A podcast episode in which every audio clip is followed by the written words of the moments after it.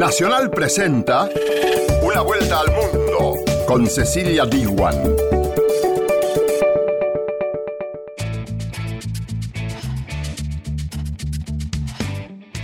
Arranca una vuelta al mundo, bienvenida y bienvenido.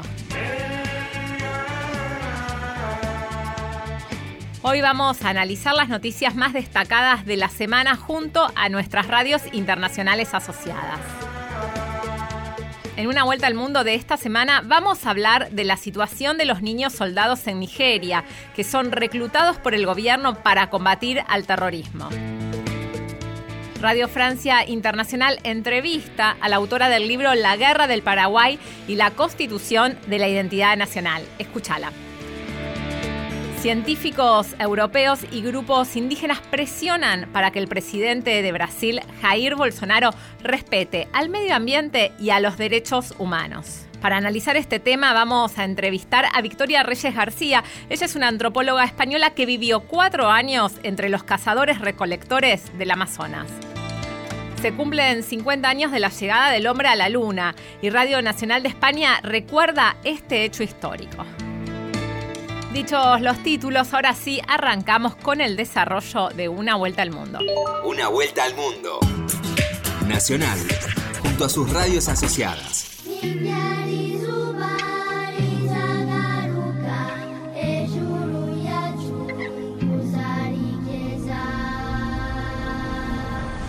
En Nigeria liberaron a 900 niños de las milicias civiles que combaten a los yihadistas.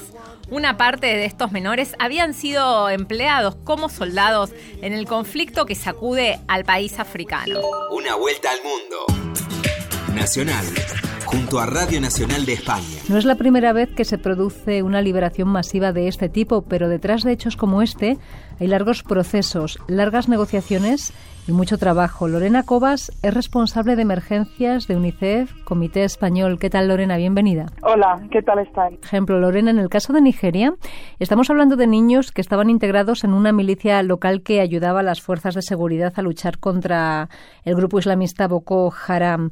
Es decir, que cuando hablamos de niño soldado, no solo hablamos de esa idea que tenemos de grupos rebeldes que secuestran a niños y los ponen a luchar, también hay ejércitos regulares, como por ejemplo ha sucedido en otros países como en Sudán del Sur, ¿no? Ejércitos oficiales. Tanto las Fuerzas Armadas oficiales estatales como grupos armados que no son oficiales en varios países, sobre todo en África, todas están eh, utilizando a niños en sus filas. Hay un informe del secretario general eh, que cada año emite eh, listando todos los grupos y fuerzas armadas que, cometen este tipo de violaciones contra los niños. Y como dices pues están eh, eh, ejércitos y grupos armados de Sudán del Sur de, de, República Centroafricana de Somalia de muchos países y como digo solo en, eh, sobre todo en África que secuestran a los niños no solo para ser soldados, sino para muchas otras tareas.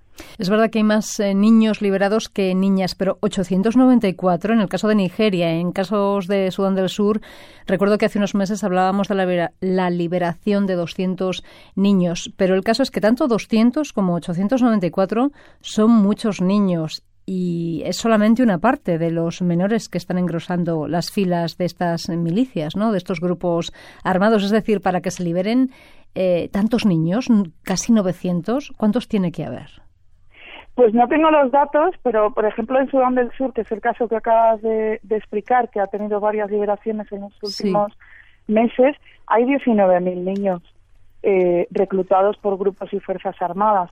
Eh, es verdad que quedan muchos, pero como dices, 894 son muchísimos niños.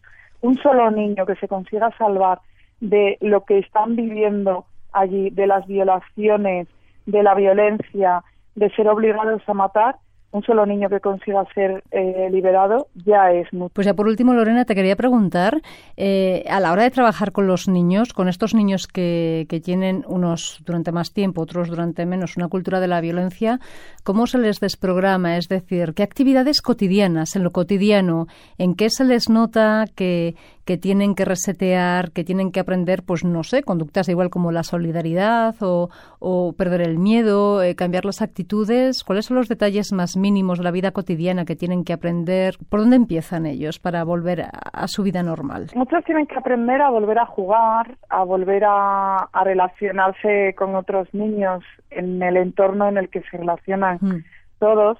Se nota mucho eh, muchos niños llegan con estrés, estrés postraumático, niños que se han vuelto a hacer pis en la cama, niños que no pueden hablar, eh, niños que no se separan de los adultos por miedo. Entonces ellos tienen que volver a jugar. Muchos eh, les encanta el fútbol, pues hay que promover pues que puedan participar en equipos de fútbol y de esta manera eh, hacer equipos. O eh, estas formaciones profesionales les ayudan mucho porque están aprendiendo algo que les gusta, que han elegido y a la vez están compartiendo el espacio con otros niños. Eh, pero yo sí te puedo decir que yo mm. estuve en uno de estos centros profesionales en República eh, Centroafricana, hablando con niños que, que habían sido liberados y, y todos me repetían una frase, que es que ellos eran niños perdidos con un arma en la mano y ahora, gracias a este programa y al apoyo que les estábamos dando en UNICEF, son niños con una esperanza en la vida. Pues mira, una alegría escuchar esas palabras, además de los propios niños, que son las víctimas reales de este conflicto. Lorena Cova, responsable de emergencias de UNICEF Comité Español, muchas gracias por explicarnos lo que hay detrás de estos procesos de desmovilización, que es sobre todo mucho, mucho trabajo. Muchísimas gracias y enhorabuena. Gracias a vosotros. Una vuelta al mundo por la radio de todos.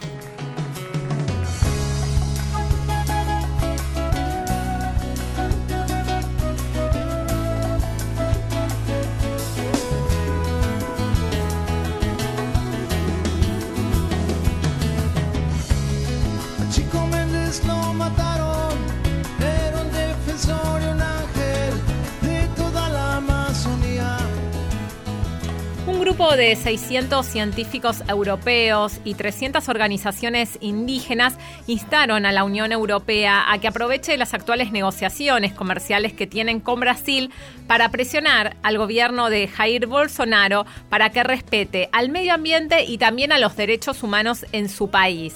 La carta abierta afirma que la Unión Europea gastó más de 3 mil millones de euros en hierro brasileño durante el 2017 a pesar de de los peligrosos estándares de seguridad y la extensa deforestación provocada por la minería.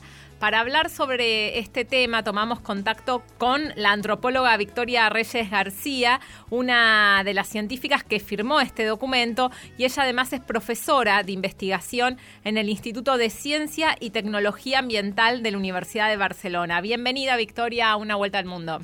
Hola, buenas, muchas gracias por la invitación. Bolsonaro alcanzó la presidencia de Brasil proclamando que acabaría con el activismo ambiental y con la industria de demarcación de tierras indígenas. ¿Qué cambió hasta ahora en la política ambiental de Brasil con la llegada al poder de Bolsonaro?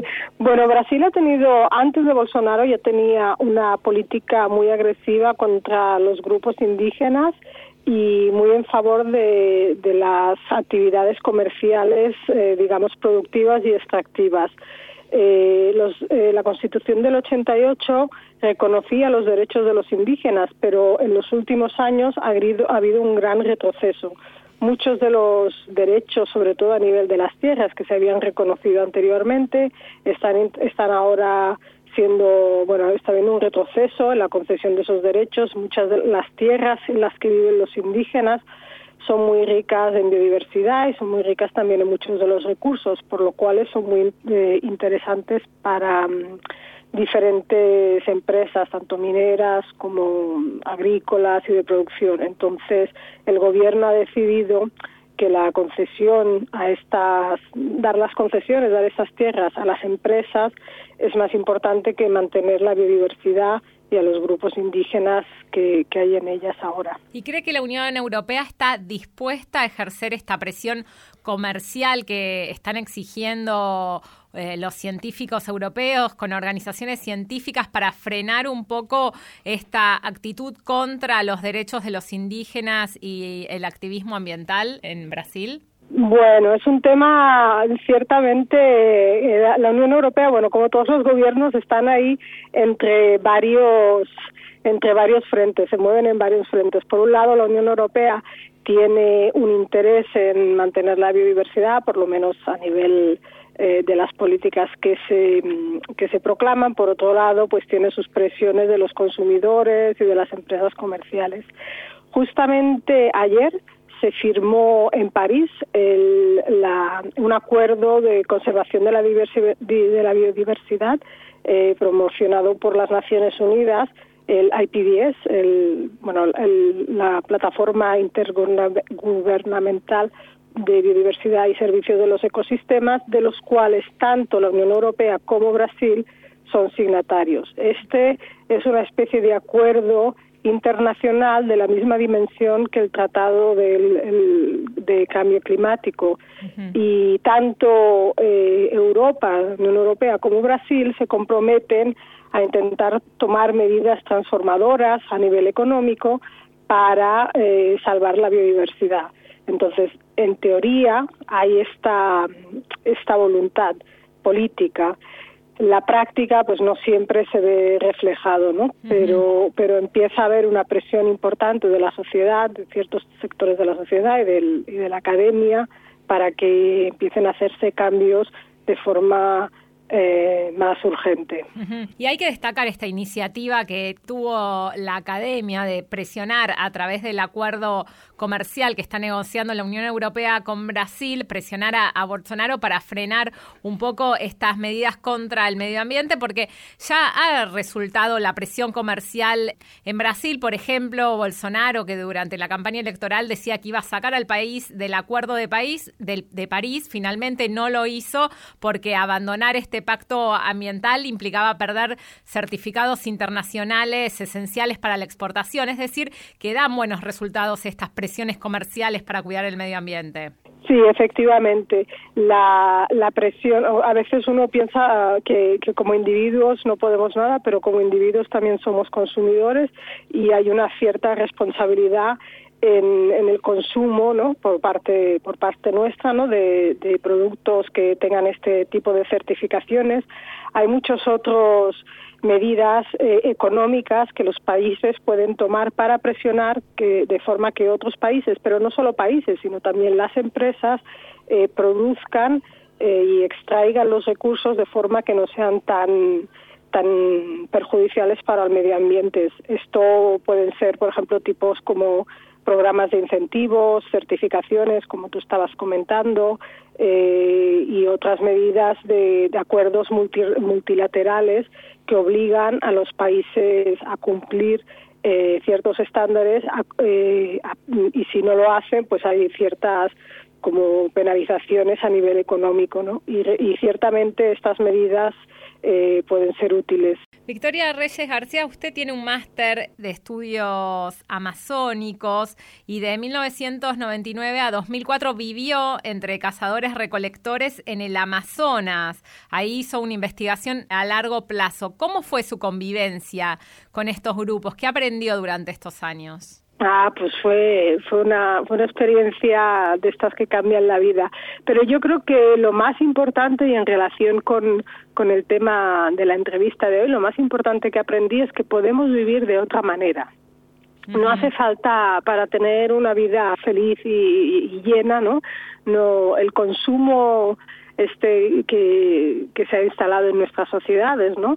Y que parece que sea como la el, el estilo de vida único que nos va a llevar a, a, ser una sociedad feliz no es realmente el único modelo. Existen otros modelos, ¿no? Basados, pues, en mayor eh, redes sociales, ¿no?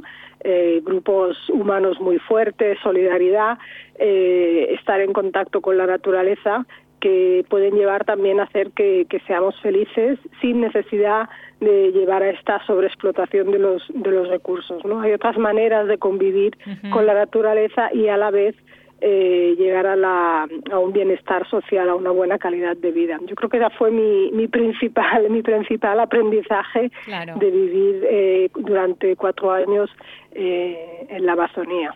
Y como científica, ¿cómo le cambió la, la mirada de intelectual, conviviendo también con su objeto de, estudio? Sí, pues es, es, esta idea de que eh, se puede vivir de muchas maneras, ¿no? Tenemos que aprender a, salir de, entender nosotros la, forma de vida eh, que tenemos e intentar ver la, la vida ¿no? desde la perspectiva del otro.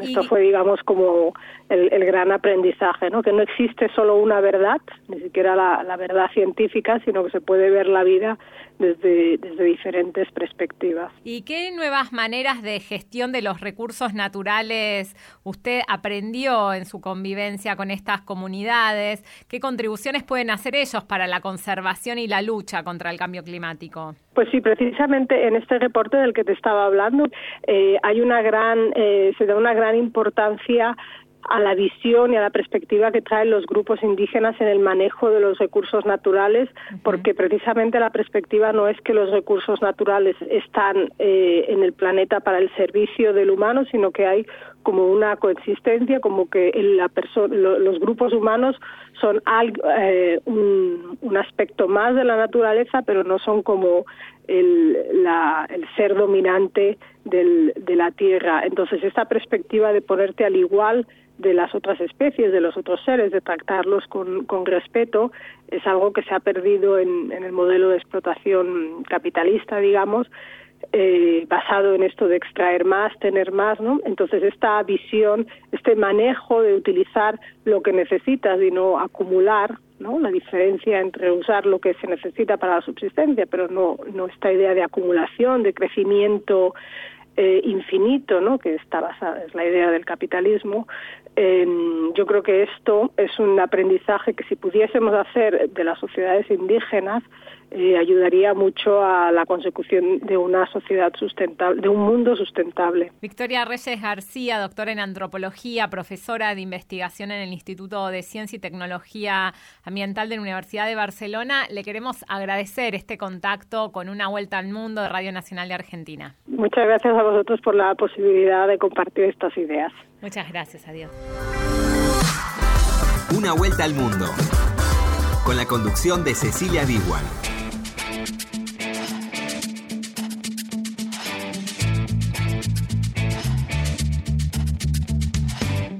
Continuamos en una vuelta al mundo junto a Cristian Brennan en la producción general de este programa y a Diego Rosato. ¿Querés comunicarte con nosotros?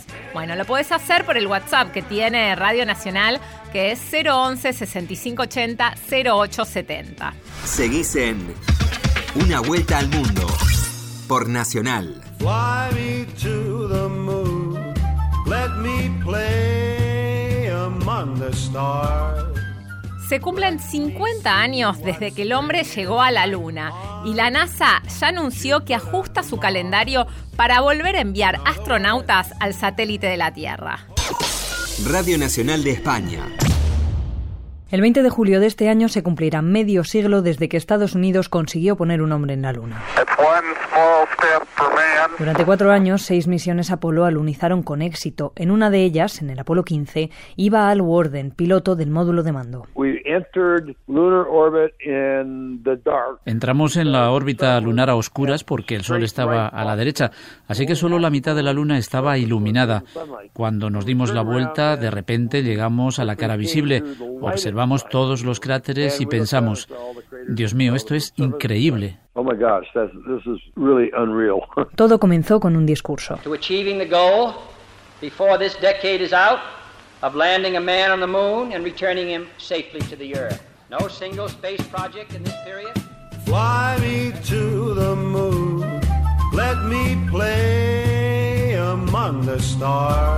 presidente John Fitzgerald Kennedy cambió el rumbo de la historia y apostó por financiar la llegada a la Luna para Warden con un propósito doble.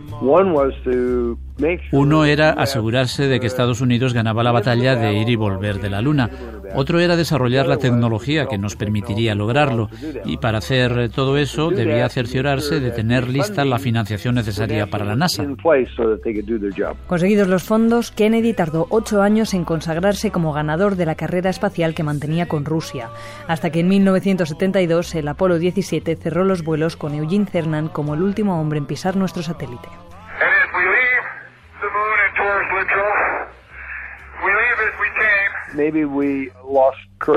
Quizás perdimos el coraje por miedo a que alguien muriera en el espacio. Si eso hubiera ocurrido, habría acabado con el sentimiento de éxito por los seis aterrizajes anteriores. Solo es mi opinión, pero hubo muchas razones para acabar con el programa. También era muy caro y estábamos empezando a desarrollar los shuttles. En la actualidad, el programa espacial de Estados Unidos pasa por su etapa más crítica. Scott Kelly, comandante de la primera misión que pasó un año en la Estación Espacial Internacional. Parece que cada vez que tenemos un nuevo presidente o Congreso, algo cambia. El plan cambia y termina desechando algo en lo que hemos gastado dinero y trabajado durante años. Esa no es la manera de lograr metas desafiantes. Se necesita compromiso y financiación. Por problemas de presupuesto, desde 2011 ninguna nave de la NASA es capaz de llevar astronautas por su cuenta. La agencia espacial depende de Rusia.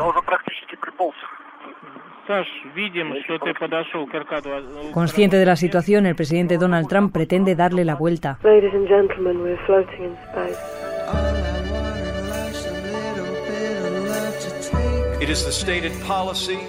La política de Estados Unidos y de esta administración es regresar a la Luna en los próximos cinco años.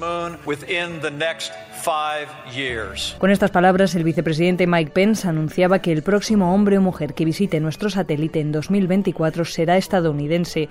Pero, ¿es realmente posible? Según mi experiencia en la NASA, los retrasos en el calendario son parte del ADN de la agencia. Quiero decir, nada sucede cuando debe, así que si tuviera que apostar, diría que probablemente no ocurra a tiempo. Una de las principales dudas es si el país respaldará la financiación que el proyecto requiere. En 2014, el expresidente George W. Bush trató de rescatar el programa espacial. Today I announce a new plan to explore space pero la falta de una justificación científica provocó el veto del Congreso. Muchos analistas temen que suceda lo mismo a menos que Trump sea reelegido en 2020. Por si acaso, el presidente estadounidense ya ha presentado un borrador de presupuestos para el año que viene con un 5% más de inversión para la NASA. Pero con la investigación espacial convertida en el campo de juegos de la inversión privada y el abaratamiento de los materiales, ¿es necesario volver a poner un hombre en la Luna? Kelly lo tiene claro. Creo que hay buenas razones para volver a la Luna. La tecnología puede mostrar muchas de las cosas que necesitamos hacer mejor para ir a Marte. El problema es que es caro. Entonces, si solo pudieras ir a un lugar, ¿sacrificarías ir a Marte por ir a la Luna? Con la sensación de una nueva carrera espacial detrás, la Casa Blanca mira hacia el planeta rojo. Comienzan nuevos desafíos y oportunidades en la exploración espacial y Estados Unidos se prepara para dar el siguiente paso. Una vuelta al mundo. Nacional a sus radios asociadas. Campamento. Amo y te cerro corape. O tirire, ñande guerra o la guerra que enfrentó a la Argentina, Brasil y Uruguay contra Paraguay entre 1865 y 1870 respondió más a los intereses británicos que a los objetivos de unificar la nación y la defensa del territorio proclamado. El conflicto forjó la identidad nacional paraguaya, pero también dejó profundas cicatrices en la sociedad. Radio Francia Internacional. Nos ocupamos hoy de historia, más concretamente de un episodio que marcó a fuego a cuatro países sudamericanos. La Guerra del Paraguay, el conflicto más costoso en vidas que enfrentó a países de la región. En La Guerra del Paraguay y la Constitución de la Identidad Nacional, la historiadora argentina María Victoria Barata revela cómo este momento forjó Argentina como nación, las profundas cicatrices que dejó en la sociedad paraguaya y desmonta las teorías conspirativas en torno a este acontecimiento. De este y otros temas hablamos con ella en la Feria del Libro de Buenos Aires.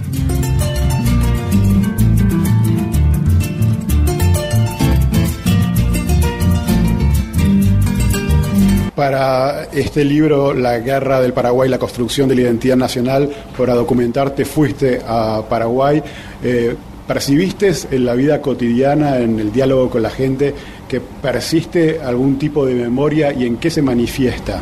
Sí, tuve la oportunidad de viajar varias veces y todavía, bueno, tengo, sigo en contacto y voy con frecuencia. Eh, lo que percibí, bueno, como una especie de fractura o grieta en la sociedad entre lopistas, o sea, los que se manifiestan a favor del presidente de entonces Francisco Solano López, y antilopistas, los que creen que que digamos todas las culpas recaen sobre él. También en una cuestión de cómo se posiciona con respecto a la región, Argentina, Brasil, sobre todo, Uruguay en menor medida, pero sobre todo Argentina y a Brasil. Cuando hay algún conflicto con Argentina y Brasil, por ejemplo, cuando fue la destitución del presidente Fernando Lugo y el Mercosur decidió suspender a Paraguay, en Paraguay, en los periódicos, en la opinión pública, se hablaba de una nueva triple alianza contra Paraguay. Entonces, de alguna manera, hay gran parte de la población que siente, con razón, que el imperialismo para ellos está ligado más a lo argentino, a lo brasileño. Esto se reactualiza con cuestiones como los conflictos por Yacyretá, por la energía, las deudas que hay de Argentina, Paraguay y también con la cuestión inmigratoria, ¿no? Algunos prejuicios que todavía existen o que no son iguales al siglo XIX, pero que bueno, que hoy se manifiestan. Hacia el final del libro hablas de las teorías conspirativas más recurrentes a la hora de entender las causas de la guerra del Paraguay, que es el papel de Gran Bretaña como algo fundamental. De hecho, si uno entra en Wikipedia para leer sobre esta guerra, el segundo párrafo ya evoca esta hipótesis de un factor europeo.